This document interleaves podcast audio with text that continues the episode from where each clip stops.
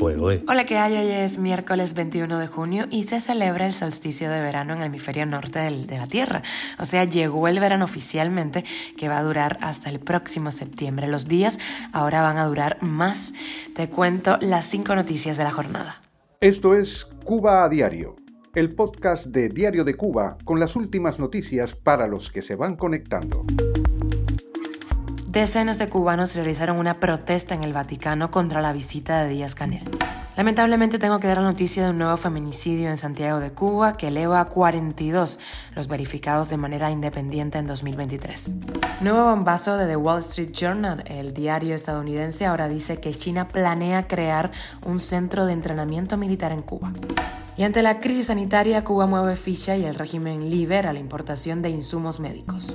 Ayer salió una nueva entrevista del de Diario de Cuba, esta vez con César Évora, el cubano de oro de las novelas mexicanas. Esto es Cuba Diario, el podcast noticioso de Diario de Cuba. Decenas de cubanos se manifestaron este martes en la mañana en el Vaticano a ritmo de música cubana y envueltos en la bandera de la isla. Se congregaron exiliados en Italia y varios opositores al régimen para protestar contra la visita al Papa de Miguel Díaz Canel. Gritaron consignas contra la represión política, el exilio forzado y para alertar de la legitimación a la dictadura cubana que significa esta visita. Elecciones libres abajo la dictadura cubana. El Papa es cómplice de la dictadura libertad para Cuba y derechos humanos para los cubanos fueron algunas de las frases que se repitieron durante la manifestación. A pocos metros de esta protesta se reunían por primera vez por 40 minutos Díaz Canel y el pontífice en un encuentro en que también hubo intercambio de regalos. Tras este, este encuentro, esta reunión, el presidente cubano se reunió en la Secretaría de Estado con el cardenal Pietro Parolin, en donde se habló de temas de liberación de presos políticos, según informó posteriormente el Vaticano. Estaremos muy pendientes. Cuba a diario. Y lamentablemente te traigo la noticia de un nuevo feminicidio en Santiago de Cuba que eleva a 42 los verificados de manera independiente en 2023 en todo el año 2022, para que se hagan una idea, fueron verificados 36 feminicidios, o sea que la curva es ascendente. Son ocho las muertes provocadas por la violencia machista en Cuba en el mes de junio, que no ha terminado aún. Las noticias sobre feminicidios se vuelven tristemente cotidianas en el país.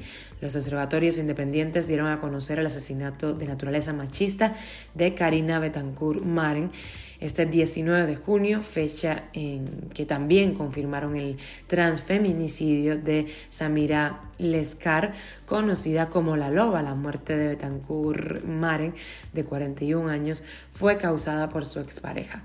La víctima era madre de cuatro menores de edad. Las organizaciones feministas independientes siguen pidiendo una ley integral de protección para las víctimas. Recordemos que también, por ejemplo, el gobierno cubano es dueño de todos los medios de comunicación, por lo que pudieran dar a conocer estas noticias y hablar sobre este tema. Recordemos que eh, la educación no es la base de todo cambio social.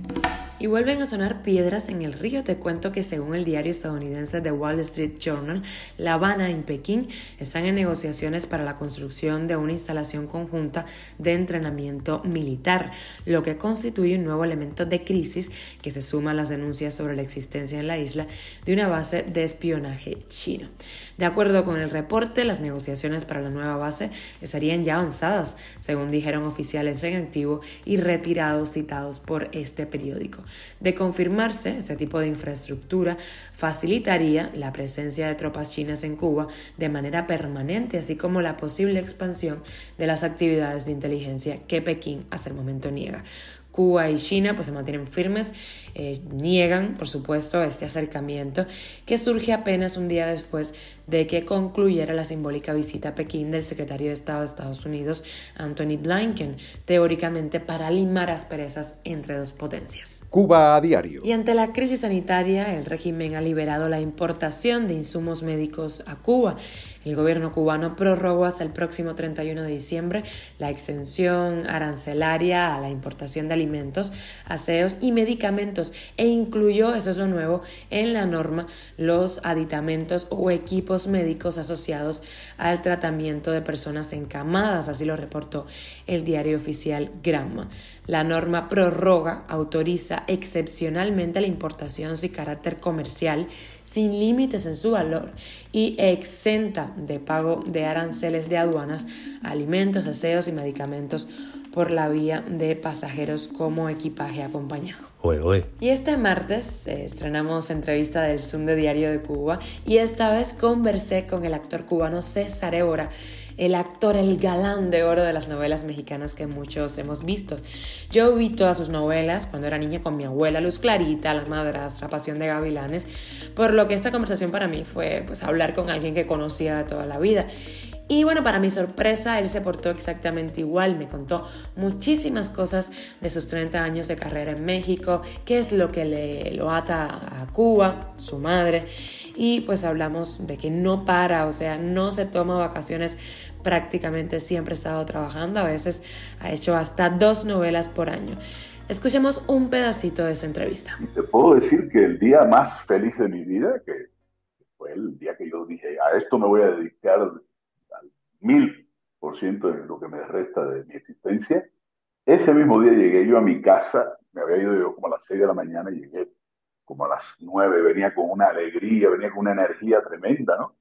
Y llegué y me encontré que mi abuelo, con el que vivía, había fallecido. Entonces, en, ese entonces no había celulares, no había nada de eso. Me enteré cuando llegué. Fue un, caramba, el día, uno de los días más felices de mi vida se convirtió en uno de los más tristes de la noche a la mañana.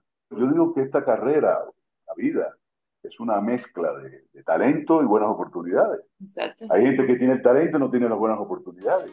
Hay gente que tiene las buenas oportunidades y no tiene el talento. Te recuerdo que la puedes ver completa en Diario de Cuba, en nuestra página web y también en nuestro canal de YouTube de DCTV. Esto es Cuba a Diario, el podcast noticioso de Diario de Cuba, dirigido por Wendy Lascano y producido por Raiza Fernández. Muchísimas gracias por informarte con nosotros en Cuba a Diario, mañana más. Y recuerda que estamos contigo de lunes a viernes en Spotify, Apple Podcast y Google Podcast, Telegram y síguenos en redes sociales. Yo soy Wendy Lascano y te mando un beso enorme.